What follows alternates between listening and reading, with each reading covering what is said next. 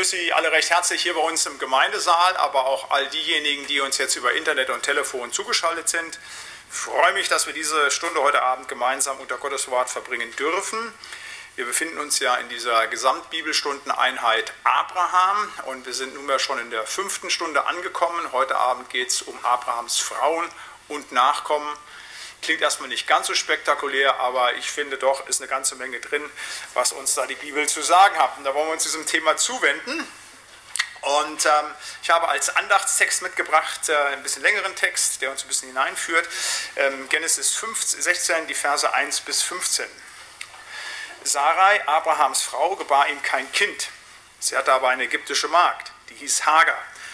Und Sarai sprach zu Abraham: Siehe, der Herr hat mich verschlossen dass ich nicht gebären kann. Geh doch zu meiner Magd, ob ich vielleicht durch sie zu einem Sohn komme. Und Abraham gehorchte der Stimme Sarais. Da nahm Sarai Abrahams Frau, ihre ägyptische Magd Hagar, und gab sie Abraham, ihrem Mann, zur Frau, nachdem sie zehn Jahre im Lande Kanaan gewohnt hatten. Und er ging zu Hagar, die ward schwanger. Als sie nun sah, dass sie schwanger war, achtete sie ihre Herrin gering. Da sprach Sarai zu Abraham, das Unrecht, das mir geschieht, komme über dich. Ich habe meine Magd dir in die Arme gegeben. Nun, nun sie aber sieht, dass sie schwanger geworden ist, bin ich gering geachtet in ihren Augen. Der Herr sei Richter zwischen mir und dir. Abraham aber sprach zu Sarai, siehe, deine Magd ist unter deiner Gewalt, tu mit ihr, wie dir es gefällt. Als nun Sarai sie demütigen wollte, floh sie von ihr. Aber der Engel des Herrn fand sie bei einer Wasserquelle in der Wüste, nämlich bei der Quelle am Weg nach Schur. Der sprach zu ihr, Hagar, Sarais Magd, was, wo kommst du her und wo willst du hin? Sie sprach, ich bin von Sarai, meiner Herrin, geflohen. Und der Engel des Herrn sprach zu ihr, kehre wieder um zu deiner Herrin und demütige dich unter ihrer Hand. Und der Engel des Herrn sprach zu ihr, ich will deine Nachkommen so mehren, dass sie der großen Menge wegen nicht gezählt werden können. Weiter sprach der Engel des Herrn zu ihr, siehe, du bist schwanger geworden und wirst einen Sohn gebären, dessen Namen sollst du, dessen Namen sollst du Ismael nennen, denn der Herr hat dein Elend erhört. Er wird ein wilder Mensch sein, seine Hand wird wieder jedermann und jedermanns Hand wieder ihn. Und er wird wohnen allen seinen Brüdern zum Trotz. Und sie nannte den Namen des Herrn, der mit ihr redet. Du bist ein Gott, der mich sieht. Denn sie sprach, Gewiss habe ich hier hinter dem hergesehen, der mich angesehen hat. Darum nannte man den Brunnen Brunnen des Lebendigen, der mich sieht. Er liegt zwischen Kadesh und Beret. Und Hagar gebar Abraham einen Sohn, und Abraham nannte den Sohn, dem ihm Hagar gab, Ismael. Amen. Wir wollen kurz stille werden und beten.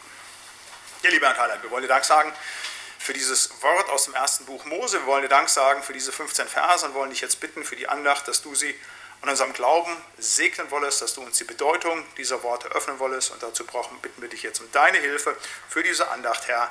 Amen.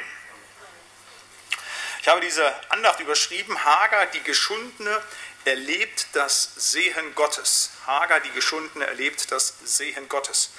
Und ich möchte über fünf Punkte ganz kurz noch einmal diese Geschichte so ein bisschen aufrollen. Ich möchte als erstes sprechen über den Stand der Hagar.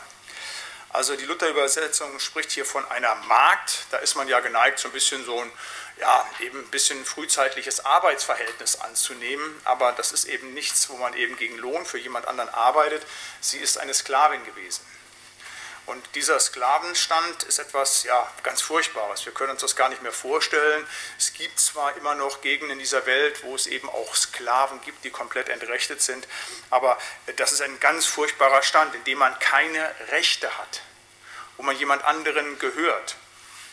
Wir sehen das ja dann auch gleich im Weiteren halt so weit, dass sie einfach auch über ihre Sexualität, über ihren Körper verfügen kann. Dass sie einfach sagt, du nimmst sie einfach jetzt zur Frau.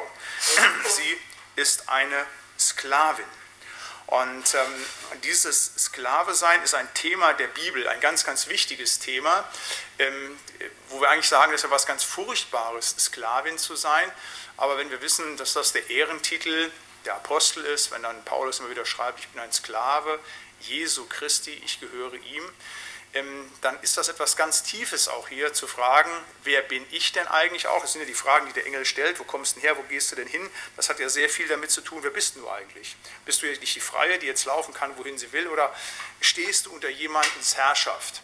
Und hier ist das natürlich auf die Sarai, auf ihre Herrin bezogen, aber es ist natürlich immer wieder die Frage, die wir uns stellen müssen halt, ähm, sind wir wirklich freie Menschen, wie uns so die Welt erzählen will, wir könnten alles machen und tun, wir wollten halt, wir sind autonom, oder sind wir tatsächlich Sklaven, gehören wir wirklich unserem Herrn und Heiland?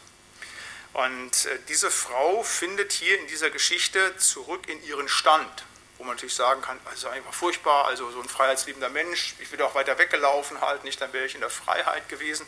Nein, die findet den Weg zurück ähm, in ihren Stand als Sklavin und kann das deshalb tun, weil, da kommen wir dann gleich auch nochmal zu, weil sie eben von Gott gesehen worden ist. Sie hat eine ganz andere Erfahrung jetzt gemacht für ihr Leben. Äh, sie weiß, das wird jetzt irdisch nicht anders gewesen sein, wenn sie zurückkommt, aber sie weiß eins, Gott hat mich gesehen, Gott sieht mich, mich persönlich, und das gibt dir die Möglichkeit, auch in diesem Stand auszuharren, dieser furchtbaren irdischen sozialen, ähm, in diesem furchtbaren irdischen sozialen Verhältnis, dass sie das entsprechend annehmen kann. Sie ist eine geschundene Frau, aber durch das Sehen Gottes, durch das Erleben des lebendigen Gottes ist in der Lage, auch das zu tragen. Das ist das erste, der Stand der Hager. Ein zweites, sie ist nicht nur Sklavin, sondern sie muss auch damit rechnen, dass sie gedemütigt wird, die Demütigung der Hager. Das ist ein Thema, das durchzieht diese Geschichte, diese 15 Verse. Es ist so, dass ihre Herrin äh, anfängt oder möchte sie demütigen. Abraham hat es ausdrücklich zugelassen, mach mit ihr, was du willst. Jetzt können wir uns überlegen, worin diese Demütigungen bestanden haben mögen. Äh, ob es in Schläge gewesen ist oder ob sie vielleicht weiterverkauft werden sollte oder ob sie vielleicht irgendwelchen anderen Dienern, Sklaven zur Frau gegeben werden sollten.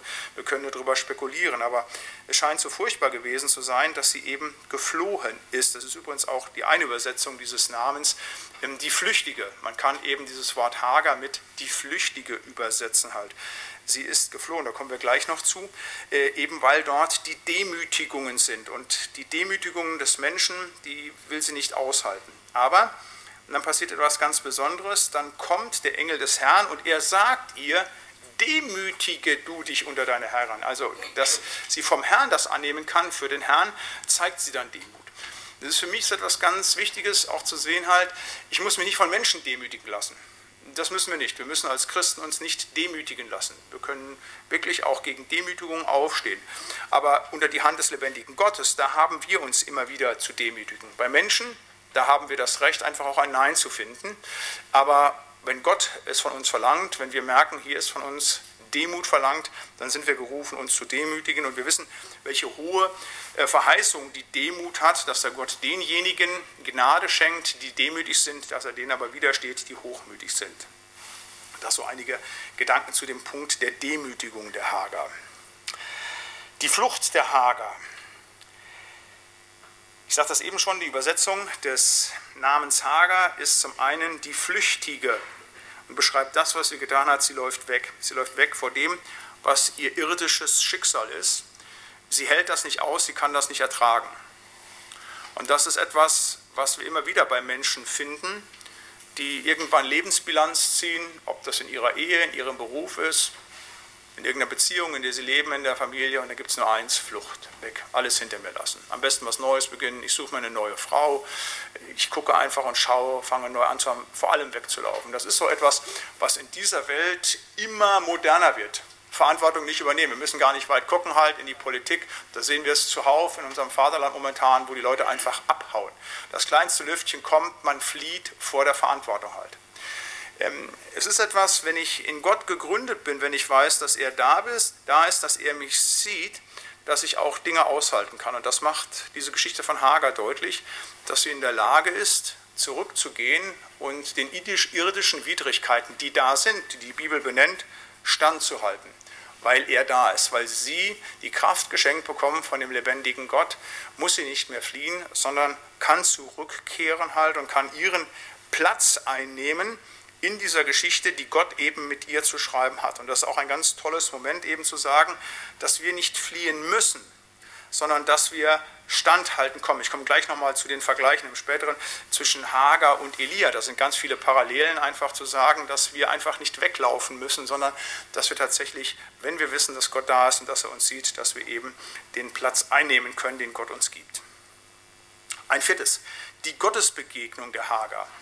Ähm, die Hagar ist ja so ein bisschen, weil sie die Stammmutter von Ismael und der Muslime letztlich ist, halt so ein bisschen bei uns in der Tradition, auch in der Predigt, nicht so präsent. Aber es ist eine ganz wunderbare Frau und hier wirklich auch ein Vorbild des Glaubens einfach. Und denn es ist jemand, dem Gott eine ganz große Gnade schenkt. Der Engel des Herrn ist ja niemand anders als der Lebendige selber, der ihr hier begegnet.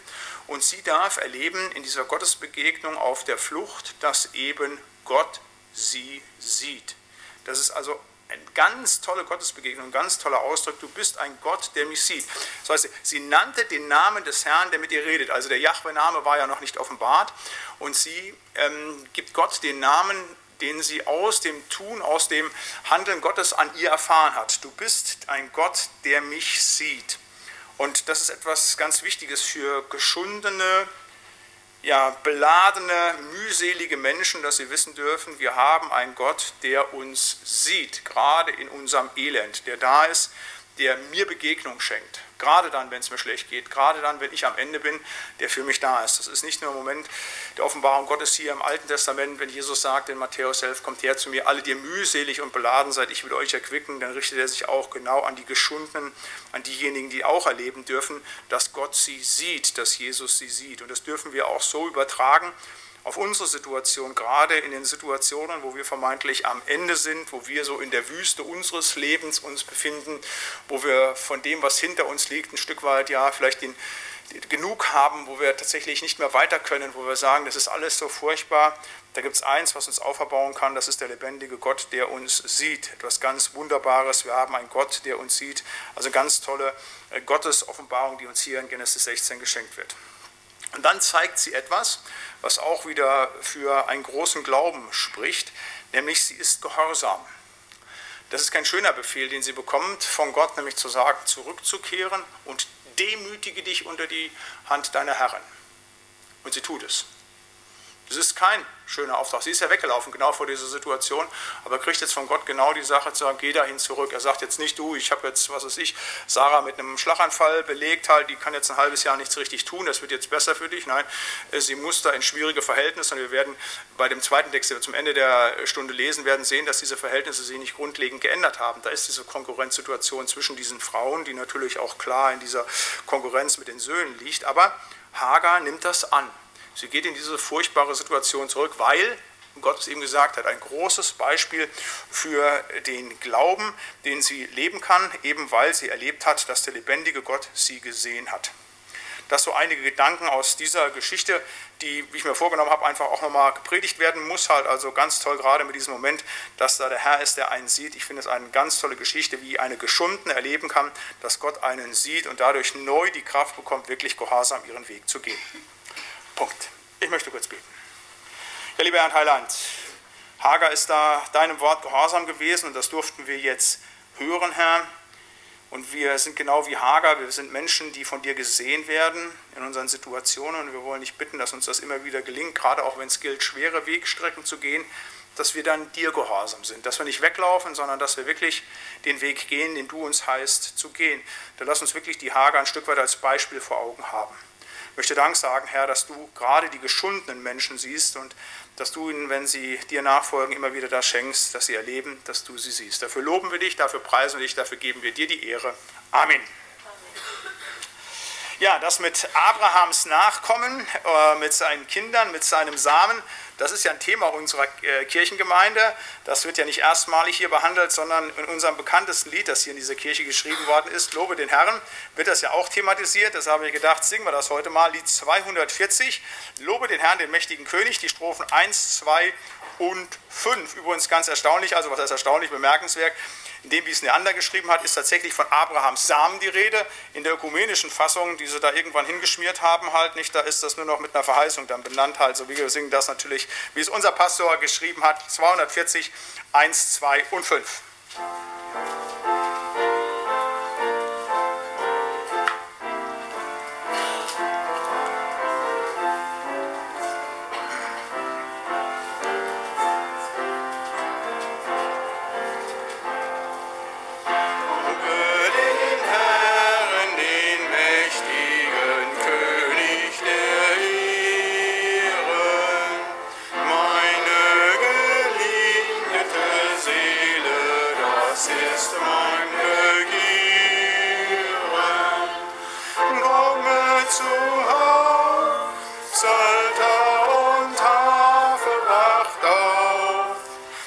serve thee, Lord.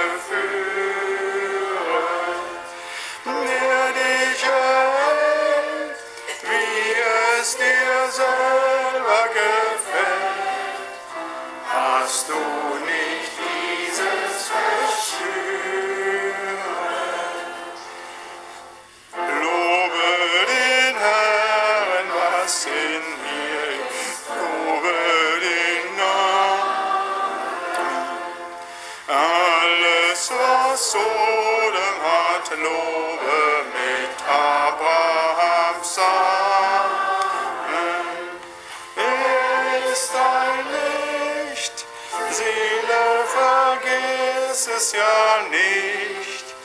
Lobende schließen mit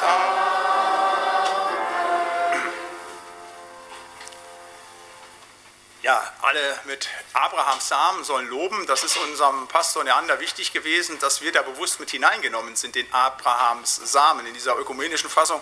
Wenn er nur von, der Verheißung ist, dann wird das nicht mehr klar. Hier ist klar und deutlich, wir sind Nachkommen Abrahams. Wir stehen genau in dieser Linie drin. Wir sind Erben letztlich seiner Verheißung. Das ist etwas ganz Wichtiges. Deshalb wollen wir das Lied immer so singen, wie es ursprünglich einfach auch gemeint ist und wie es auch klarer und deutlicher von der Theologie der Bibel her ist.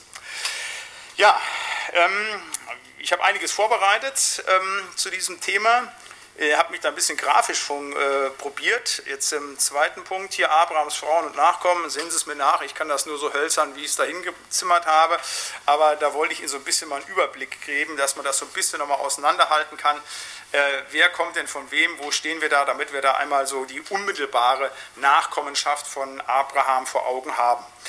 Ähm, Abraham hat insgesamt drei Frauen, die uns in der Bibel überliefert werden. Und da ist einmal natürlich die Sarah, das ist das, was ich hier fett gedruckt habe. Das ist die Hauptlinie, das ist eben die Linie, die den Segen trägt. Die Sarah wiederum hat dann später einen Sohn bekommen, deutlich nach Ismael. Ismael ist der Erstgeborene, aber Isaac ist der Nächste, der geboren wird. Er bekommt aber den und hat den Segen. Und Isaac selber hat dann zwei Söhne, Jakob und Esau, aber man muss eigentlich sagen Esau und Jakob. Wir kommen gleich noch dazu. Esau ist der Erstgeborene, aber auch hier ist genau wieder dasselbe, was sich finden lässt. Nicht der Erstgeborene bekommt den Segen, sondern Sie kennen diese schmutzige Geschichte, der Betrug um den Erstgeburtssegen und dann über das Erstgeburtsrecht. Beides wird eben dann wirklich abgeluchst, hat aber Bestand und der Zweite bekommt den Segen Jakob. Und das sind die sogenannten drei Erzväter Israels, Abraham, Isaak, Jakob. Und dieser Jakob wiederum, der ja auch Israel genannt wird, wir haben letzte Stunde mal über die Namenswechsel gesprochen halt, der wiederum hat äh, zwölf Söhne, das sind ganz spannende Geschichten.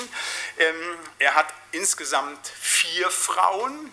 Ähm, diese vier Frauen ähm, sind einmal Lea, und da hat er sechs Söhne mit, Ruben, Simeon, Levi, Judah, Isachar und Sebulon. Das ist übrigens auch mal wieder so eine ganz spannende Frage in der Theologie. Die Alttestamentler versuchen immer diese Lea-Gruppe in irgendeiner Form geografisch anzusiedeln und die von den anderen sechs Stämmen zu trennen.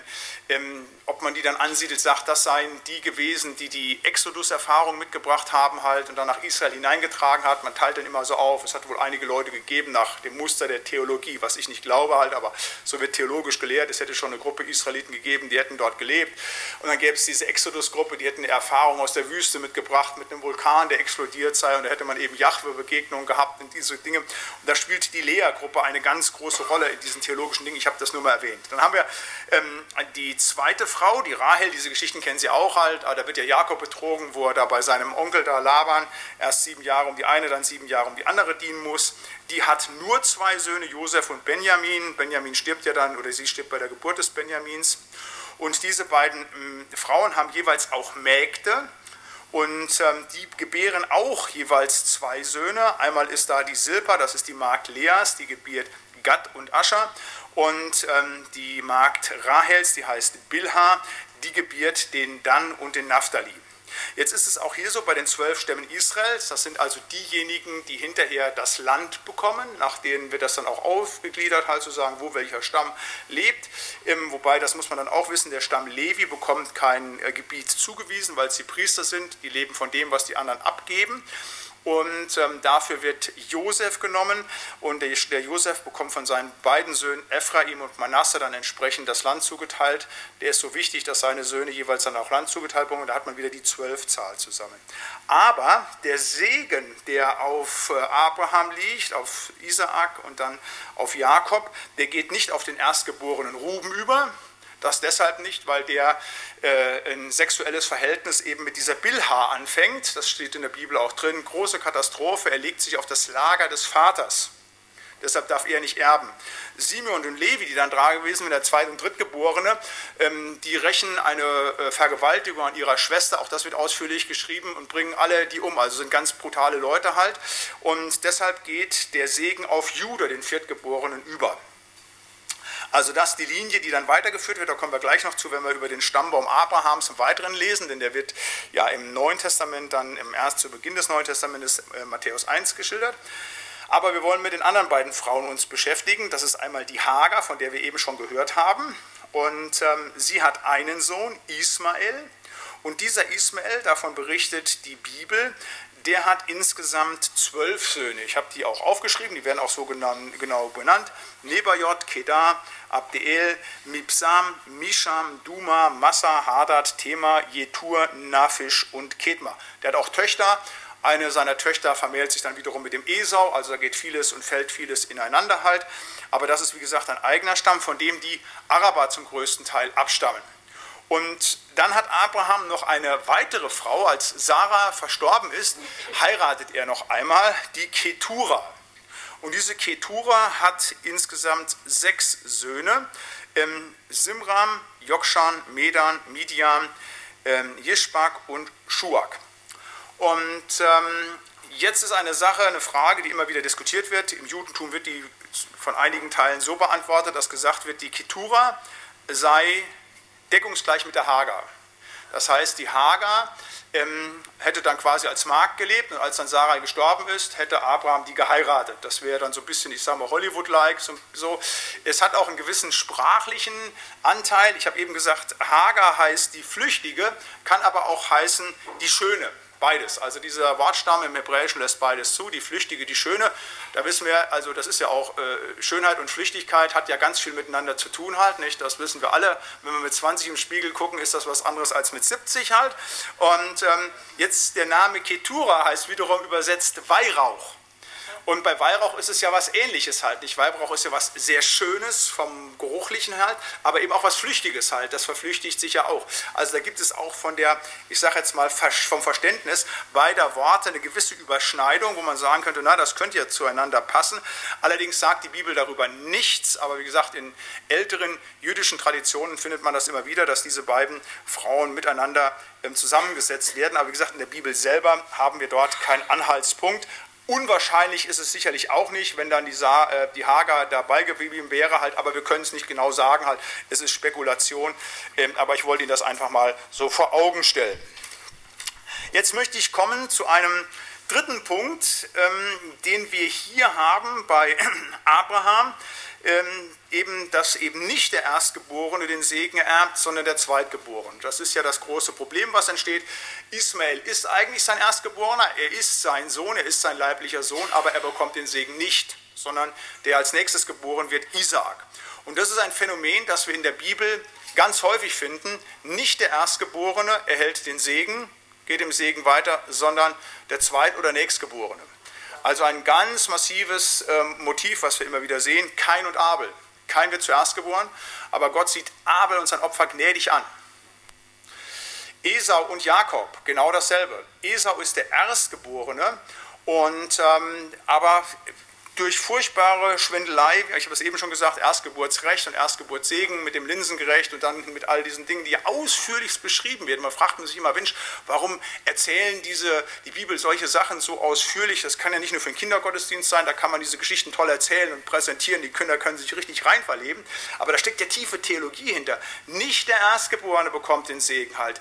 Ähm, durch widrige Führung geht der Segen eben auf und da muss, es muss eben so passieren, da muss eben dann der halbblinde Jakob eben dann, äh, äh, der halbblinde Isaak Jakob eben segnen halt. Es geht dann weiter eben bei den Söhnen Jakobs, nicht Ruben, nicht Simeon, nicht Levi, es geht auf Juda über eigentlich nicht der, der vorgesehen war. Äh, dann wiederum Juda hat äh, äh, Kinder halt, Serach und Peres, ist genau dasselbe. Das ist eine ganz spannende Geschichte, das ist unappetitlich, da fragt man sich, warum erzählt die Bibel so etwas, da wird beschrieben halt, dass sie die Tamar gebiert. Und ähm, der Serach, man stellt fest, der Zwillinge im Bauch. So, die hat Zwillinge. Und jetzt ist natürlich die Frage so nach dem Motto, wer ist der Erstgeborene? Der wird natürlich alles erben. So, und äh, bei dem Serach ist es so halt zu sagen, der streckt, der, der, der, der, der, der, der äh, Peres steckt die Hand schon raus, halt nicht und kriegt das Händchen, da ist nur die Hand da, die ist schon draußen, da wird ein Bändchen drum gebunden, der zieht es wieder zurück, Serach kommt aber als erstes rauf, kriegt aber nicht den Segen, sondern der, der das Bändchen um hat. Also ganz spannende Geschichte, die da passiert, auch da wieder genau. Der Zweitgeborene kriegt wiederum den Segen. Das setzt sich dann ein Stück weit fort, auch im, im, im Neuen, oder bei David sehen Sie es einfach da, da ist ja auch diese Geschichte, die ausführlich erzählt wird. Saul verliert den Segen, wer kriegt denn neu den Segen nicht? Und dann wird dann alle, all, Israel lässt alle seine Söhne antanzen, zack, zack, zack, zack, alle sieben, die da sind, niemand dabei. Gott sagt immer, nee, nee, nee, nee, nee. Ja, leider Pech gehabt. Und dann holen sie irgendwann hinter den Schafen den kleinen Jungen hinterher und der kriegt den Segen, der wird gesalbt. Also auch da wieder nicht die eigentlich Anstehenden, sondern eigentlich die, die es nicht ins Nichts zusteht, bekommen den Segen. Oder denken Sie an diese Sache bei Lukas 15, der verlorene Sohn. Der junge Sohn geht außer Hauses. Der Jüngere lässt sich das Erbteil auszahlen, der läuft weg. Der Ältere ist immer da, arbeitet wie ein Verrückter halt, ist immer da und dann kommt der andere zurück, der Junge. Und dann wird die Party gemacht. Es geht richtig ab, da ist richtig was los. Und dann kommt der Ältere dazu und sagt, was ist denn hier los? Und der Vater sagt ihm, ja, was regst du dich denn auf? Halt, nicht? Du bist ja immer schon da gewesen, du könntest doch nicht, greif doch zu, es ist doch alles da. Und er ist einfach mürrisch, er ist traurig, nimm es nicht an. Und das ist tatsächlich etwas, ähm, was immer schon im Christentum als eine Typologie, als eine Allegorie darauf gesehen wurde, auf eben Israel, auf das Judentum zum Christentum zu sagen, die Erstgeborenen haben den Segen verspielt. Die haben ihn nicht mehr, weil sie Christus abgelehnt haben, ist es weitergegangen. Ist es auf die die gegangen, die eben in Jesus Christus sind. Nicht mehr die eigentlich das gewesen sind, nicht das Judentum, sondern eben das Christentum ist die wahre Weiterführung des Segen Abrahams. Wir sind die wahren Kinder Abrahams. So für das Volk Israel die Verheißung stehen bleibt, aber der wahre Segen geht auf uns. Ähm, das wird aufgenommen in der Bibel selber, in Galater 4. Ich habe diese Stelle mitgebracht und es wird bezogen. Ähm, Paulus legt das selber eben auf die Söhne Abrahams auf und erklärt das genau eben, so wie ich das ausgelegt habe, eben auf diejenigen, die zu Jesus gehören oder die ohne Jesus sind. Es steht geschrieben, dass Abraham zwei Söhne hatte. Die eine von der Magd, die andere von der Freien. Aber der von der Magd ist nach dem Fleisch gezeugt worden, der von der Freien aber Kraft der Verheißung. Diese Worte haben tiefere Bedeutung, denn die beiden Frauen bedeuten die beiden Bundesschlüsse. Einer vom Berg Sinai, der zur Knechtschaft gebiert, das ist Hagar. Denn Hagar bedeutet den Berg Sinai in Arabien und ist ein Gleichnis für das jetzige Jerusalem, das mit seinen Kindern in der Knechtschaft lebt. Aber das Jerusalem, das droben ist, ist die Freie. Das ist unsere Mutter. Denn es steht geschrieben, sei fröhlich, du Unfruchtbare, die du nicht gebierst. Brich in Jubel aus und jauchze, die du nicht schwanger bist. Denn die Einsame hat viel mehr Kinder, als sie den Mann hat. Ihr aber, liebe Brüder, seid wie Isaak, Kinder der Verheißung. Aber wie zu jener Zeit der, der nach dem Fleisch gezeugt war, den verfolgte, der nach dem Geist gezeugt war, so geht es auch jetzt. Denn was spricht die Schrift? Stoßt die Magd aus mit ihrem Sohn, denn der Sohn der Magd soll nicht erbern mit dem Sohn der Freien. So sind wir nun, liebe Brüder, nicht der Kindermarkt, sondern der Freien. Also das ist genau nochmal, dass genau dieses Verhältnis, auch dieses zu sagen, der Segen geht nicht auf den Erstgeborenen, er geht auf den Zweitgeborenen, auf den Nachgeborenen. Ein ganz tiefes im Bild der Bibel, das wie gesagt sehr, sehr häufig anklingt, so häufig, dass man es nicht übersehen kann, vor allen Dingen, weil diese Geschichten eben ausführlichst erzählt wird, dass wir genau wie Paulus uns darunter stellen dürfen, dass wir sagen dürfen, wir sind Abrahams Samen, wir sind durch Jesus Christus eben mit hineingenommen, weil er der König der Juden ist, weil er der klare Nachfolger ist. Auch das etwas, wo wir dazu kommen, das ähm, sehen, eben nicht als jetzt eine willkürliche Theologie, sondern wenn man da erstmal einen Blick für gewinnt, an ganz wichtigen Stellen das bezeugt wird. Nämlich im Stammbaum Abrahams, wir sprechen ja von seinen Kindern, und da sprechen wir nicht nur von Isaac und Ismael oder von den Söhnen der Keturas, sondern eben auch von seinen Nachkommen, von seinen Enkeln, Urenkeln und vor allen Dingen das, was dann weitergegangen ist, weil da in der Bibel großer Wert drauf gelegt wird. Und es ist so, dass das Neue Testament mit dem Stammbaum Abrahams beginnt mit dem Stammbaum Jesu. Das ist das Interessante. Beides fällt ja ineinander. Das ist ganz interessant. Bei Lukas ist der Stammbaum etwas anders skizziert in Lukas 3. Da geht es eben tatsächlich von Adam an. Das hat nochmal eine andere Bedeutung. Da ist der Stammbaum nochmal anders konnotiert. Hier ist ganz klar, dieser Erbe Abrahams, das ist ganz wichtig. Und wenn das zu Beginn des Neuen Testamentes steht, ist ganz wichtig, wir sind damit hineingenommen. Das ist der Bibel ganz wichtig, das ist Gott ganz wichtig zu sehen. Wir sind als Christen, als Erben Jesu Christi, als seine Nachfolger damit hineingenommen, eben in dieses ganz klare, in diese Linie eben Abrahams. Ich lese diesen Stammbaum, diesen spannenden Stammbaum. Äh, und bevor ich dann einiges anderes sage, komme ich dann auch ein paar Besonderheiten auch dabei. Also wie gesagt, etwas ganz Spannendes halt, wo uns hier nochmal die ganze Linie aufgezogen wird. Und das sind ja längst nicht alle Kinder Abrahams Urenkel, Urenkel, sondern es ist eben eine Linie, die das weiterführt, wo der ganze Segen letztlich drauf liegt. Dies ist die Geschichte, dies ist das Buch von der Geschichte Jesu Christi, des Sohnes Davids, des Sohnes Abrahams. Abraham zeugte Isaak, Isaak zeugte Jakob, Jakob zeugte Judah und seine Brüder. Judah zeugte Peres und Serach mit der Tamar. Hier sind übrigens noch beide wieder auch genannt, auch ganz spannend, was ich eben erzählt hat. Beide sind dabei benannt halt. Ähm, Peres zeugte Hezron, Hezron zeugte Ram, Ram zeugte Aminadab, Aminadab zeugte Nachschon, Nachschon zeugte Salmon, Salmon zeugte Boas mit der Rahab, Boas zeugte Obed mit der Ruth, Obed zeugte Isai, Isai zeugte den König David. David zeugte Salomo mit der Frau des Uriah. Salomo zeugte Rehabeam. Rehabeam zeugte Abia. Abia zeugte Asa. Asa zeugte Josaphat. Josaphat zeugte Joram. Joram zeugte Usia. Usia zeugte Jotam. Jotam zeugte Ahas. Ahas zeugte Hiskia. Hiskia zeugte Manasse. Manasse zeugte Ammon. Ammon zeugte Josia. Josia zeugte Joachim und seine Brüder um die Zeit der babylonischen Gefangenschaft.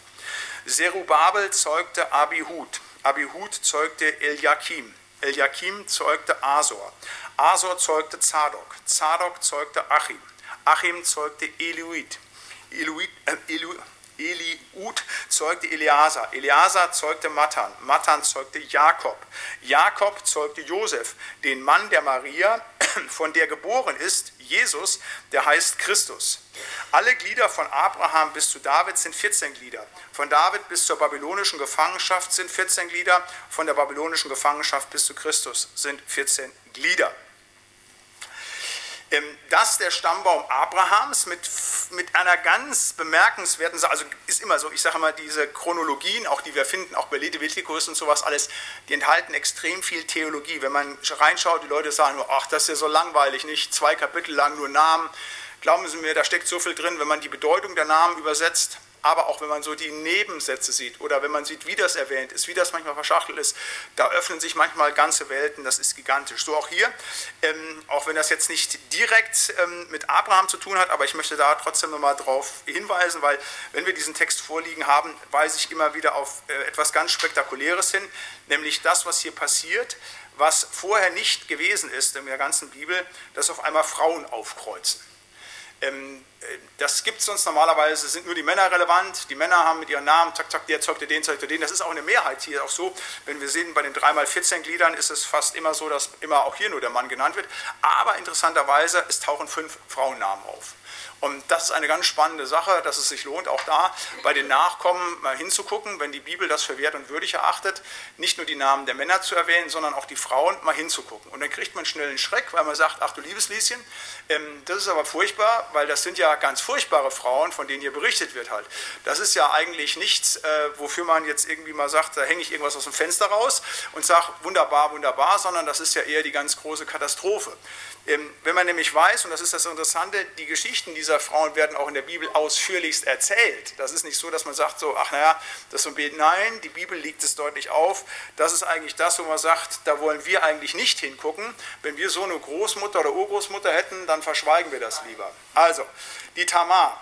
Ausführliche Geschichte, ganzes Kapitel, also eine ganz schmutzige Geschichte, die ist, passt in jeden Hollywood-Film, in jedes, äh, äh, so eine, so, so eine Doku-Sendung, da so eine Sache, also wirklich so eine Schmierenkomödie, Wahnsinn. Also da ist diese Frau Tamar, die wird von ihrem Schwiegervater, so heißt es ausdrücklich, dem Judah seinem Sohn R, das ist der erste genannt worden, aber R ist böse, ist ein bitterböser Mensch, so steht es, er ist böse vor dem Herrn, der Herr lässt ihn sterben.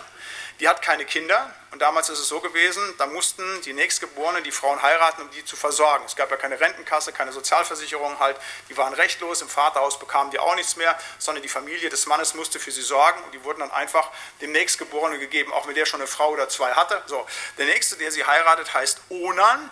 Ähm, da heißt es dann auch, also eklig, wie in der Bibel da manchmal so direkt geschrieben wird, da heißt es, er ließ den Samen auf das Land fallen. Also der ist gar nicht zu ihr eingegangen, der vollzieht seine eheliche Pflicht nicht. Da kommt auch das Onanieren als Begriff her, eben von diesem Namen. Und den lässt Gott auch sterben. Und Judah versteht auf einmal, hey, da liegt kein Segen drauf. Also der Schwieger, der Vater sagt, jetzt habe ich mit dieser Frau schon zwei meiner Söhne verschossen, die sind beide tot. Äh, meinen dritten Sohn, den Schäler, gebe ich dir nicht. Aber er sagt so, ja, den kriegst du, wenn der groß ist. Also der macht da so ein Fake, nicht? sagt, nee, nee, so geht es nicht. Und gibt ihn ihr nicht. Und die Tamar checkt das aber, sagt, hey, der gibt mir nicht den zum Sohn, äh, zum, zum Ehemann, der will seinen Sohn schützen. Und dann überlegt sie, was kann ich machen? Verkleidet sich als Prostituierte. Geht hin vor die Stadt, wer läuft ihr vor die Füße? Ihr Schwiegervater Judah. Der entbrennt in Liebe, er kennt sie aber nicht, weil sie verkleidet ist und sagt, also lass mal zur Sache kommen halt. Die sagt er erstmal Kohle, sagt er, habe ich nicht halt und dann gibt er ihr zum Unterpfand halt so seinen Stab halt, sagt und dann kommt es zum Finalen halt, der haut ab, jetzt merkt er, na, das muss man irgendwie hindrehen, schickt jemanden vorbei, um diesen Unterpfand auszulösen. Die Bibel, wenn Sie jetzt denken, was erzählt denn der Latzel da für Geschichten, so steht es in der Bibel drin, lesen Sie es nach. Ähm, der geht hin und holt die, äh, will den Pfand einlösen, sein Freund, die ist nicht mehr da, sagt komm, ist egal, äh, kriegt keiner mit. Und dann, so ein paar Monate später, wird ihm angesagt, du Judah, deine Schwiegertochter ist schwanger. Aber der Sohn war nicht da. Und dann sagt er sofort, die müssen wir verbrennen, umbringen. Und die ist aber clever, die kommt zu ihm und sagt, ja, ist kein Thema, kannst du ja machen, aber guck dir mal an, von wem ich schwanger bin dann sieht er, oh, das bin ja ich halt, nicht? Und dann tut er das nicht halt und äh, auch als wirklich ganz schmutzige Geschichte. Ähm, und dann wird eben, werden die beiden eben Peres und äh, Serach geboren halt, nicht? Das ist die erste Frau. Die zweite, die kommt, ähm, die ist dann direkt schon so ein, ja, was soll ich sagen, Flittchen ist vielleicht falsch, ist eine Prostituierte. Das ist Rahab, die Hure von Jericho. Also äh, das ist ja da, wo die Kundschafter auch ein- und ausgehen. Wo fällt man als fremder Mann nicht auf? Weil da gehen sie ja eh alle verhüllt ins Bordell. Ne, zu sagen, ins Hurenhaus, ne, da will sich ja keiner sehen lassen, auch in Jericho nicht, da konnten die unterkommen. Aber das ist ja diejenige, die dann geheiratet wird. Die, wird ja, äh, die glaubt ja alles, hängt dann, wie gesagt, das rote Seil raus auch spannende Geschichte mit dem Blut, mit dem Zeichen für das Blut, was hier ist. Aber egal, auch da wieder zu sagen, das ist ja nichts, worüber du dich freust. Und erzählst, meine Großmutter ist eine Prostituierte gewesen halt nicht. Da ist halb Jericho über der Großmutter drüber gerutscht halt nicht. Und das kommt in Stammbaum Jesu rein. Ich sage es so eklig, wie es ist halt.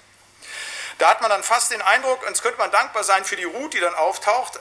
Das ist nicht so doll halt nicht, aber da müssen wir sehen, das ist für den gläubigen Juden fast noch schlimmer gewesen als die ersten beiden sexuellen Verfehlungen, weil die Ruth hat ein ganz großes Makel, die ist Moabiterin. Und da klingelt sofort halt nicht, also Pinhas, der einzig Gerechte, 4. Mose 25, als die Israeliten huren mit den Töchtern der Moabiter, da läuft er durchs Lager und dann tötet er einen, der mit der Moabiterin nicht, der besticht die und wird dafür als der Gerechte angesehen, halt zu sagen. Das waren diejenigen, die die Leute verführten, das war eine Ausländerin, ein Jude heiratete keine Ausländerin. Selbst wenn die zum Glauben kam, das hat sie ja getan, als sie dann mit ihrer Schwiegermutter zurückkehrt und sagte, dein Gott ist mein Gott, aber da hing ein riesiger Makel drauf. Der König Herodes, das war auch so ein, ja, würde man sagen, so ein die, Juden hatten gesagt, ein Bastard, der ist kein richtiger Jude halt. Nicht zu sagen, die Mutter, und das ist das Wichtige, die Mutter als Jüdin, das ist wichtig. Der Vater nicht so wichtig, die Mutter muss Jüdin sein halt nicht, aber ist sie nicht halt. Ne? Und also auch ein ganz großes Makel. Ja, und dann kommt die Krönung von allem halt, nicht? Da kommt dann alles zusammen, was man sich an Schlechtem vorstellen kann. Das sagt auch eben nicht die Bathsheba, so wie die hieß, sondern die steht im Stammbaum drin, das finde ich so klasse. Da wird auf die Sünde noch mit der Frau des Uriah, da wird ja noch gesagt, der Ehe, könnte ja auch drin stehen, der Ehebrecher David zeugte mit der Bathsheba, steht mit der Frau des Uriah. Sie kennen alle diese schmutzige Geschichte halt.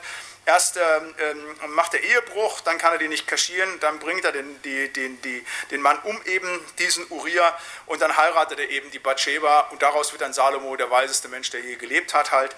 Absoluter Wahnsinn, das ist der Hammer halt nicht. Also die Frau heiratet äh, den Mann, äh, der ihren eigenen Ehemann umgebracht hat. Ne? Also wirklich schlimmer geht's nimmer, Sodom und Gomorra. Also da geht es in jedem Schützenverein gesittet dazu. Ich sage das so deutlich, weil die Bibel das genau ja so auch schmutzig erzählt. Das muss man so aushalten, das ist auch so deutlich zu sagen und das wird hier erwähnt.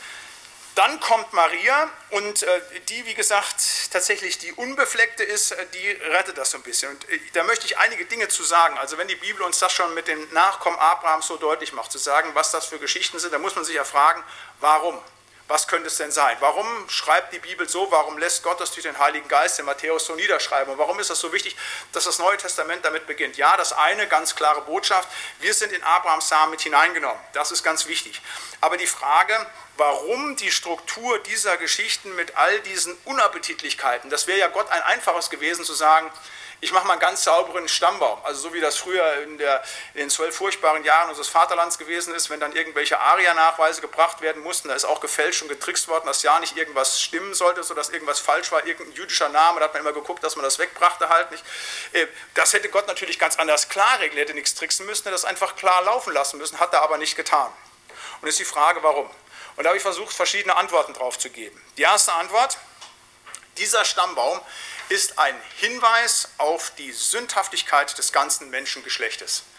Alle sind Sünder, die ganz Großen des Glaubens, die den, die Verheißung bekommen haben, die Segens- und Samensträger Abrahams sind. Sie sind alle sündhaft. Also wenn dann später Jesus kommen musste, dann eben nicht nur für so ein paar am Rande, sondern gerade für den innersten Kern des Judentums. Das sind ja die ganz großen Namen, ein Hiskia, ein David, ein Abraham, ein, alle Sünder alle mit Sünde befleckt, alle mit Sünde befleckt halt, in Sünde geboren, ein Salomo. Was ist das für ein Start in das Leben zu sagen vor so einem Hintergrund, vor so einer Biografie? Komplette Sündhaftigkeit des ganzen Menschengeschlechtes, was hier deutlich wird, warum eben dann auch die Erlösung durch das Kreuz notwendig geworden ist. Also das ist ein ganz deutlicher Hinweis. Ein zweites, also das wäre so ein soziologischer Hinweis, also zu sagen, warum das ist. Der zweite ist so ein ja, äh, äh anthropologischer Hinweis, etwas ganz Wunderbares. Was uns wirklich helfen kann. Also wenn Jesus kein Problem hat, sich in diese Familie hineingebären zu lassen. Ich komme am letzten dazu, dass er eigentlich gar nicht von dieser Familie abstammt. Er hätte sich eine andere Familie suchen können, vielleicht so Abstammung von Josua, wo alles vermeintlich nur alles gut wäre. Wenn Jesus und wenn Gott zu diesem Stammbaum ein Ja hat und das nicht verbirgt, dann können wir auch zu unseren Stammbäumen ein Ja finden mit all den schwarzen, dunklen Flecken, die da sind. Und die gibt es in jeder Biografie, in jedem Stammbaum. Es gibt keine Familie, wo alles nur glatt läuft, wo alles nur heil ist, die so wie bei den Waltons am Ende vom Tag alles wieder hinkriegen halt. Nein, es ist so, dass es furchtbare Knicke und furchtbare Dinge und Verfehlungen gibt. Da gibt es den Onkel, der im Knast gesessen hat, da gibt es den Großvater, der bei der SS gewesen ist, da gibt es den Ehebruch zwischen irgendwelchen Leuten, der gewesen ist.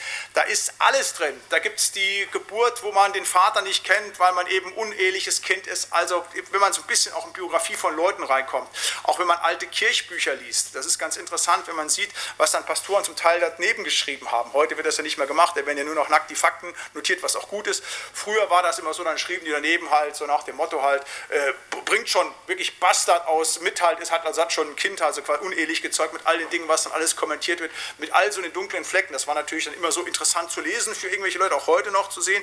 Aber ähm, wir müssen das nicht kaschieren mehr. Wir dürfen da ein Ja zu finden. Jeder von uns hat dunkle Flecken in seiner Biografie, in seiner Familiengeschichte. Was weiß ich, den prügelnden Vater, die saufende Mutter, keine Ahnung, der Großvater, der das Geld verzockt hat beim Kartenspielen, egal was es ist halt. Wir haben alle unsere dunklen Flecke und mit diesen dunklen Flecken können wir leben.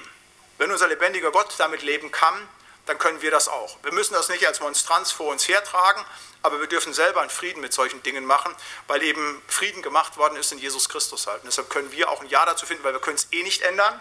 Und viele Menschen leben tatsächlich mit so einer Last unter so einer Biografie, sei es, weil, was weiß ich, irgendeiner, mein Vorfahr, meine Oma sich das Leben genommen hat und das auf mir lastet oder sonst irgendetwas halt. Wir können es ablegen am Kreuz von Golgatha, so wie auch diese dunklen Flecken auf Golgatha abgelegt werden konnten halt letztlich. Da können wir dazu ein Ja finden. Das ist etwas ganz Befreiendes halt. Zu meiner nicht vollkommenen, schwierigen oder kaputten Familie können wir auch ein Ja zu finden. Nicht, dass wir es toll finden, aber wir können es wie bejahen, weil wir ja so sind, wie wir sind. Genauso, weil Jesus eben ein Ja zu einer kaputten Familie gefunden hat und keine heile Familie gemacht hat. Ein drittes, der Hinweis zur Aufwertung der Rolle der Frau. Auch darüber haben wir gesprochen halt. Im Alten Testament ist die Frau extremst entrechtet. Im Neuen Testament ist es nicht so, dass sie da eine Gleichberechtigung erfährt, wie wir es heute haben halt. Aber die Rolle der Frau findet eine Aufwertung halt. Dass eben entsprechend hier Frauen benannt werden, ist etwas ganz Sensationelles, etwas ganz äh, Aufwertendes eben für ihre Bedeutung, zu sagen, sie kommt vor. Natürlich haben die auch in den Stammbäumen im Alten Testament, wo nur die Männer benannt sind, auch vorgekommen, aber die wurden nicht benannt. Aber hier wird die Rolle der Frau aufgewertet, die später, wo es dann auch heißt, hier ist nicht Mann, hier ist nicht mehr Frau, wir sind alle eins in Jesus Christus. Ein viertes, auch das finde ich etwas ganz Starkes, ähm, zu sagen, ähm, wie durch eine Frau die Sünde in die Welt gekommen ist, auch wenn hier nicht von Eva die Rede ist, ist über eine Frau das Heil in die Welt gekommen. Das müssen wir Männer dann auch mal aushalten, bei all den wichtigen Dingen. Zu sagen ist da nicht nur so auch eine Zuweisung, ja, die Eva hat verführt, es ist auch wie Maria, die den Retter geboren hat. Die ist jetzt keine Heilige, das ist auch ganz wichtig. Und trotzdem ist das auch nochmal etwas ähm, Faszinierendes zu sehen, wie durch eine Frau das Elend in die Welt kommt, kommt durch eine andere ähm, das Heil in die Welt. Auch das ist etwas ganz Besonderes. Das Thema was Frauen in der Lage sind zu tun. Da ist ja ganz häufig immer schon wieder gesagt worden, das sind vielen das viel Stärkere angelegt, nicht das viel Größere, auch wenn die Männer stärker sind, leistungsfähiger sind, im Sportlichen und sonst irgendwas auch mehr Leitungskompetenz und sonst irgendwas haben. Trotzdem ist die Stärke der Frau sowohl zum Negativen wie auch zum Positiven, das glaube ich ganz gewiss, äh, eine intensivere als die des Mannes. Ein fünftes. Ähm, dieser Stammbaum bringt einen besonderen Hinweis auf die Stellung Marias. Da tun wir uns ja als Protestanten sehr schwer mit. Wir haben ja unsere Erfahrungen, unsere Geburtsstunde, also dass wir uns von der katholischen Kirche gelöst haben, hat ja mit Protest zu tun, nicht nur gegen einen falschen Ablasshandel, mit falschen Erlösungsordnungen, sondern auch mit der falschen Anbetungspraxis. Und und das ist ganz genau, dass die Maria eben in der katholischen Kirche nicht nur früher, sondern auch bis heute nicht von allen, aber von vielen Katholiken angebetet wird und fast schon ja, gottgleich gesehen wird. Und das ist nicht richtig. Ähm, sie ist nicht die Gottesmutter, sie hat maximal den Titel Gottesgebärerin, sie hat Jesus auf die Welt gebracht. Aber sie ist keine Heilige, zu der wir zu beten hätten, die dann in irgendeiner Form äh, für uns irgendwelche Erlösungsdinge erwirken könnte oder besondere Fürbitte bei Jesus halten könnte. Das ist gegen die Bibel. Trotzdem hat diese Frau eine besondere, besondere Bedeutung. Ähm, es ist, glaube ich, niemand auf der ganzen Welt, kein Abraham, kein David so gewürdigt worden wie sie, dass sie Jesus gebären darf. Und dass sie ihn nicht nur gebären darf, sie ist ja später auch unterm Kreuz, erste Zeugen von Kreuz und Auferstehung. Sie ist ja auch in der ersten Gemeinde dabei. Sie ist Grundlage der Gemeinde. Wir sagen mal die zwölf Apostel, die dann entsprechend gegründet haben. Aber Maria hat eine ganz besondere Bedeutung, die gerade auch, ich sage jetzt mal, in unserem ich sag mal, strengen reformierten Kreisen häufig eben nicht mehr so gesehen wird so und dann hat man das Kind mit Bade ausgeschüttet, man spricht am besten gar nicht drüber, weil man dann irgendwie so in die Gefahr käme, man ist da so ein Krypto-Katholik oder sonst irgendetwas. Nein, Maria hat eine besondere Bedeutung, ein ganz, ganz, ganz, ganz großes Vorbild des Glaubens. Ich habe mir auch vorgenommen, demnächst mal eine Bibelstundeneinheit zu Maria zu machen halt. Also weil ganz viele, zwar immer so vermeintlich nebenbei, Texte kommen. Wir haben ja neulich ja nochmal bei Johannes 2 gehört, nicht wenn sie sagt, was er euch sagt, das tut. Also bei dem Weinwunder in Kanaan, da ist sie ja schon eine alte Frau. Was er euch sagt, das tut und gibt uns damit den Schlüssel zum ganzen Evangelium. Also eine ganz wunderbare Frau. Und eben auch hier, ähm, äh, dass eben durch sie Jesus in die Welt kommt. Ein sechstes, für mich ist dieser Stammbaum auch ein Hinweis auf den Wahrheitsgehalt der Bibel. Der Wahrheitsgehalt der Bibel erschließt sich mir natürlich, indem ich es anwende und erlebe, das ist die Wahrheit, aber rein mal nüchtern betrachtet. Also wenn jetzt wirklich äh, die Bibel nur irgendeine religiöse Urkunde sei, die irgendwelche Menschen sich ausgedacht hätten, um ihren Glauben irgendwie weiterzugeben. Ja, meine Güte, also da muss man da mal überlegen, wie wahrscheinlich wäre es denn dann, dass man diese Dinge hineinnehmen würde. Wenn ich diesen Gott in irgendeiner Form protegieren wollte, halt, dann würde ich den doch irgendwie anders, wenn ich den will ich ja im guten Licht dastehen lassen, aber noch nicht mit so einem Stammbaum. Da würde ich das ganz anders konzipieren, wenn es menschlich wäre. Menschlich gedacht würden wir, also wenn wir uns jetzt alle zusammensetzen würden, würden eine Arbeitsgruppe bilden, würden sagen, okay, wir schreiben unsere eigene Bibel dann würden wir nicht so eine Geburtsgeschichte hinknallen. Da würden wir irgendein so Heldenepos wie in Griechenland, sonst irgendwas, da wird einer geboren und schon als Säugling schlägt da die Schlangen kaputt und weiß der Kuckuck alles, was es da gibt halt nicht. Aber dann doch nicht so was, ja, das, das passt einfach nicht halt. Ne? Das ist etwas zu sagen, was für mich auch nochmal so ein Hinweis, ein Indiz eben für den Wahrheitsgehalt ist. Und ein letztes, und das ist das ganz Tiefe, ähm, diese Nachkommenschaft Abrahams, das wird ja gesagt, Abraham, David halt bis runter eben zu Josef. Und jetzt kommt ja der Treppenwitz letztlich der ganzen Geschichte der wird ja gar nicht gebraucht. Da liegt ja die Bibel ganz viel Wert drauf. Der Josef macht ja gar nichts. Er hat ja keinerlei Kontakt eben mit Maria, sondern alles passiert nur durch Maria. Eigentlich müsste man ja sagen, wir müssten Marias Stammbaum mal hier vorliegen haben. Der müsst ihr hier sehen, weil es ist ja im Prinzip, und sie ist ja auch nur durch den Heiligen Geist, aber der Josef ist ja komplett außen vor.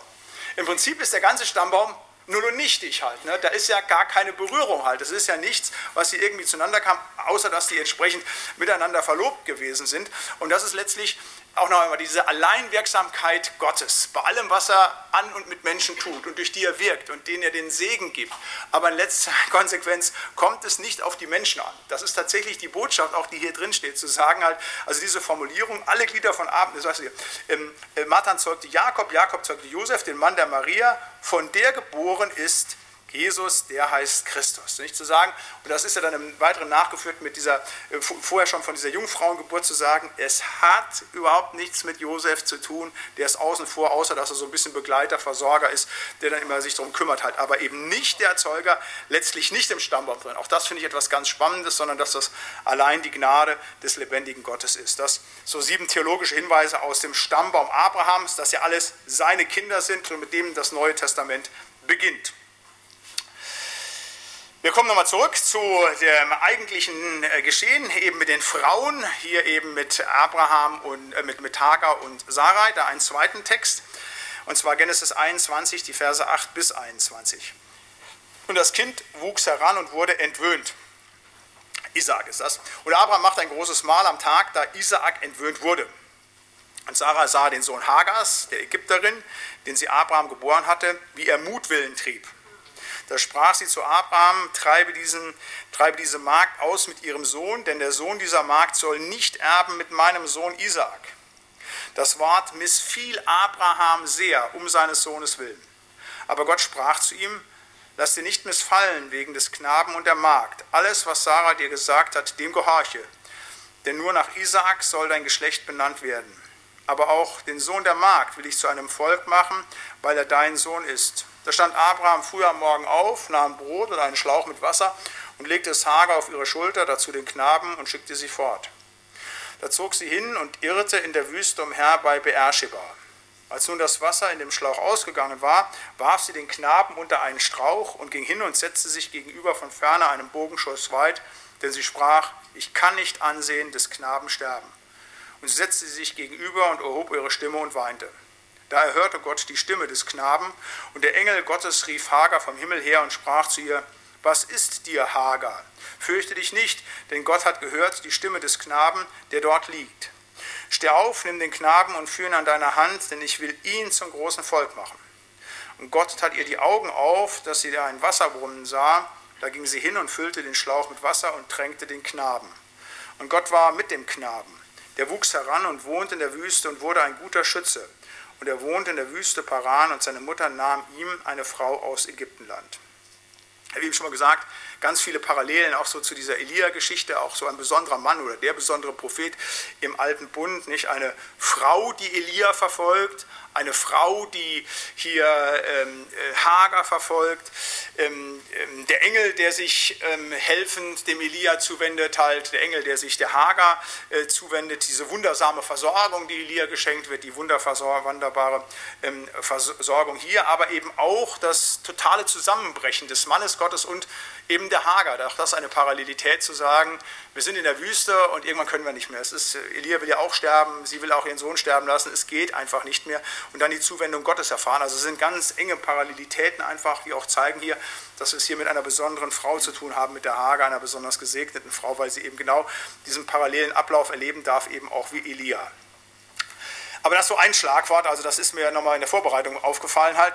Ich habe ähm, drei Punkte, die ich kurz noch annennen möchte, benennen möchte aus diesem Text und aus Genesis 16, den wir zu Anfang bei der Andacht gelesen haben.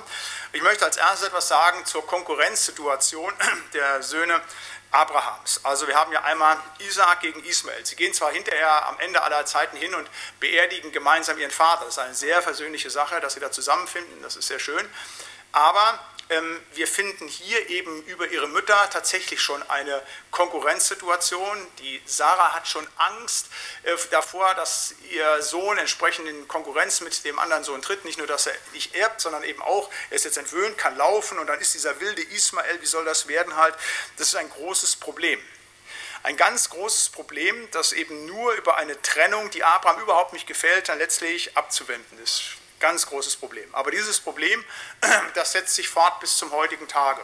Wir wissen, dass diese Problematik eben bis zum heutigen Tage das Weltgeschehen beherrscht, dass eben in Israel dieser Konflikt bis zum heutigen Tage steht, dass dort die Nachkommen Ismaels sind. Das ist ganz bewusst, dass die Muslime sich in diese Linie setzen. Es ist nicht so, dass die irgendwas ablaufen, sondern ganz genau, wir sind eben Ismaels Nachkommen zu sagen. Das sind wir.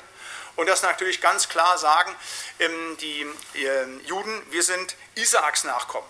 Äh, wenn Abrahams Grab wird verehrt von den Muslimen wie von den Juden halt. Also das ganz Wichtige ist zu sagen, hier haben wir unseren Stammvater, aber wir haben unterschiedliche Linien.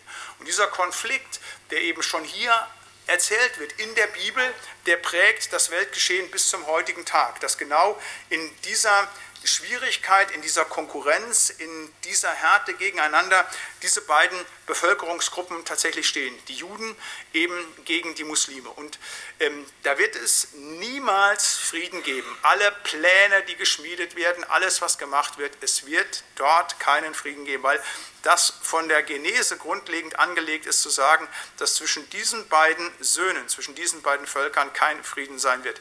Bis zum Ende aller Zeiten ich sage das immer wieder meinen Konfirmanten. Ich sage äh, immer wieder, wenn dann so ein neuer Friedensplan aufkommt, jetzt hat ja auch vor einigen Tagen sich auch Donald Trump bemüht, da irgendetwas auf den Weg zu bringen, halt zu sagen, egal was da kommt, irgendwelche Lösungen gemacht werden, es wird keinen Frieden geben, es wird immer Krieg geben. Diese Konkurrenzsituation bestimmt das Weltgeschehen bis heute und wird es auch bis zur Wiederkunft Jesu Christi bestimmen halt. Ein zweites, ähm, der Ungehorsam gegenüber Gottes Wort führt zur Katastrophe. Ähm, der Ungehorsam, der war ja schon dadurch, dass Abraham überhaupt das, äh, den Standort verlassen hat, in dem er bleiben sollte. Er musste ja nach Kanaan gehen, kam dorthin, dann war eine Hungersnot, dann ist er abgehauen. Auch da hat er nicht seinen Platz eingenommen. Er ist dann wieder später zurückgekommen, aber geht nach Ägypten, kommt da zum Pharao zu viel Geld und nimmt eben auch die Hager mit als Hure. Das ist ja das Mitbringsel aus Ägypten. Da ist er schon das erste Mal ungehorsam. Und dann kriegt er als zweites die Verheißung von Gott gegeben, ich werde dir Nachkommen schaffen aber es passiert nichts, es passiert nichts. So. Und jetzt kommt seine Frau hin und sagt erstmal, ja, da müssen wir einfach mal dem lieben Gott auf die Sprünge helfen halt. Da müssen wir mal unser Schicksal in die Hand nehmen halt. Da müssen wir mal Fakten schaffen. Der hat das bestimmt so und so gemeint. Nein, er hat ja klar gesagt, ich gebe dir aus der Sarah, die wird Kinder gebären halt. Aber die glaubt einfach nicht mehr dran. Ja, da muss eben geguckt werden, da muss eben nicht der Stimme Gottes gehört werden, sondern dann findet man eigene Pläne, wie man es irgendwie hindreht. Und dann gibt sie, ist ja ihre Initiative, es heißt aber wieder ähnlich wie bei Adam und Eva, Abraham gehorchte der Stimme Sarais, ne, zu sagen, ja, dann lass es mir einfach mal gefallen halt, wenn es auch noch diese Hagar noch eine attraktive gewesen ist, es ist ja auch schöner halt zu sagen halt nicht, dann war es ja nicht ganz so schlimm, da hat man vielleicht auch gerne gehorcht halt nicht, da hat man sich eben dem gerne hingegeben halt nicht und alles, was dazu mich trieb, war ach so schön, war ach so lieb, nicht, das ist ja aus dem Goethe zu sagen, aber es ist genau dasselbe hier, zu sagen, ja, meine Frau hat es ja gesagt, war ja ein Einvernehmen halt, war gar kein Streit, die Markt sieht auch noch so gut aus, aber es ist eben gegen Gottes Wort und das führt eben zur Katastrophe halt. Das führt zur großen Katastrophe halt. Er sagt, ich muss gegen klare Anweisungen des lebendigen Gottes mein Schicksal selber in die Hand nehmen, muss gucken, wie ich das eben drehe. 5. Mose, also Deuteronomium 8, Vers 19 und 20. Wirst du aber den Herrn, dein Gott, vergessen und anderen Göttern nachfolgen und ihnen dienen und sie anbeten, so bezeuge ich euch heute, dass ihr umkommen werdet. Eben wie die Heiden, die der Herr umbringt vor eurem Angesicht. So werdet ihr umkehren, weil ihr nicht gehorsam seid der Stimme des Herrn, eures Gottes. Saul, der sein Königtum verliert, weil er nicht gehorsam ist. Also das ist das Entscheidende. Ähm, gehorsam ist besser als Opfer. Darauf kommt es an, dass wir immer wieder Gottes Wort gehorsam sind. Und wir können das selber auch feststellen. Das ist nicht nur Botschaft der Bibel, nicht nur hier bei Abraham, nicht nur über die ganze Bibel hinweg. Wenn wir dem Wort Gottes gehorsam sind, ist manches schwer, nicht einfach. Das ist klar. Aber wir sind letztlich immer gesegnet. Und wenn wir Gottes Wort ungehorsam sind, führt es final letztlich immer in die Katastrophe, auch wenn es für einen Moment einigermaßen angenehm und gut aussieht. Und ein drittes und letztes, die Leitung von Frauen in Gemeinde und Familie ist nicht biblisch. Ähm, das erleben wir immer wieder, da wo Frauen dann Initiative übernehmen, wenn sie wirklich klar die Leitung übernehmen, nicht wenn sie gewisse Dinge zur Rettung oder sonst was tun, sondern wenn sie wirklich sagen, und so geht jetzt der Weg, also bei Eva oder auch hier bei Sarai, dann funktioniert es nicht halt, das geht in die Hose. Oder bei Salomo, ich habe diese Geschichte mitgebracht, nicht als Salomo alt war, neigten seine Frauen sein Herz fremden Götter zu, sodass sein Herz nicht ungeteilt bei dem Herrn, seinem Gott war, wie das Herz seines Vaters David. So diente Salomo der Astarte, der Göttin derer von Sidon und dem Milkon, dem gräulichen Götzen der Ammoniter. Und Salomon tat, was dem Herrn missfiel. Ein ganz klarer Mann, absolut klar dastehen und auf einmal fängt er an, diese Schwächephase zu haben und auf die Einflüsterung der Frauen zu hören und dann geht er ab. Es sind nicht seine Priester, es sind nicht seine Minister, die ihn abbringen, es ist ganz klar, es sind die Frauen. Ich sage nochmal, die Frauen haben unwahrscheinliche Macht, das darf man nie unterschätzen halt, äh, zum Positiven wie zum Negativen halt, das ist etwas ganz Intensives halt. Und äh, wir können auch auf unsere Landeskirchen gucken. Äh, unser Pastor Huntemann hat als damals die ersten Bischöfinnen ordiniert wurden, als ersten Frauen, wo das dann ganz bundesweit anerkannt wurde, immer gewarnt, hat gesagt, eine Kirche, die in weiten Teilen dann Pastoren auf die Kanzel lässt und die sich von Bischöfinnen regieren lässt, halt nicht, die ist dem Untergang geweiht. Und das ist in den Anfang der 70er Jahre passiert. Wir können sehen, was mit den EKD-Landeskirchen passiert ist tatsächlich. Das können Sie weltweit gucken, wo diese Dinge passieren halt, wo entsprechend Leitung nicht mehr nach der Bibel wahrgenommen wird, sondern wo man meint, wir müssen den Dingen nachgehen, die die Welt uns sagt. Da ist eine Kirche dem Untergang geweiht. Das funktioniert nicht, das ist ganz klar. Frauen haben die gleichen Rechte wie Männer, gar keine Frage vor dem Gesetz, also nichts dem unterstellt wird. Der Latzl hat sich dagegen ausgesprochen, das nicht. Aber wir sind eben unterschiedlich und die Bibel macht das ganz klar deutlich, dass Männer und Frauen, da haben wir an anderer Stelle schon drüber gesprochen, eben unterschiedliche unterschiedliche Funktionen in der Gemeinde und in der Familie haben. Und die gilt es für uns wahrzunehmen und diese Dinge nicht zu vermischen bzw. aufzuheben, wie das auch gerade jetzt mit der ganzen Gender-Geschichte funktioniert und läuft, wo uns gesagt wird, das ist alles gleich, wir wollen alles gleich einebnen. Das funktioniert nicht. Punkt an dieser Stelle und tatsächlich Punkt Landung ist es Punkt halb neun. Darf mich von den Geschwistern verabschieden, die uns über Internet und Telefon zugeschaltet sind. Wir werden nächste Woche wiederum auf einem spannenden Thema weitermachen zu Abraham und zwar der Versuchung Abrahams. Diese Geschichte halt also ganz intensiv, Genesis 22. Ich verabschiede mich, wünsche Ihnen Gottes reichen Segen. Tschüss.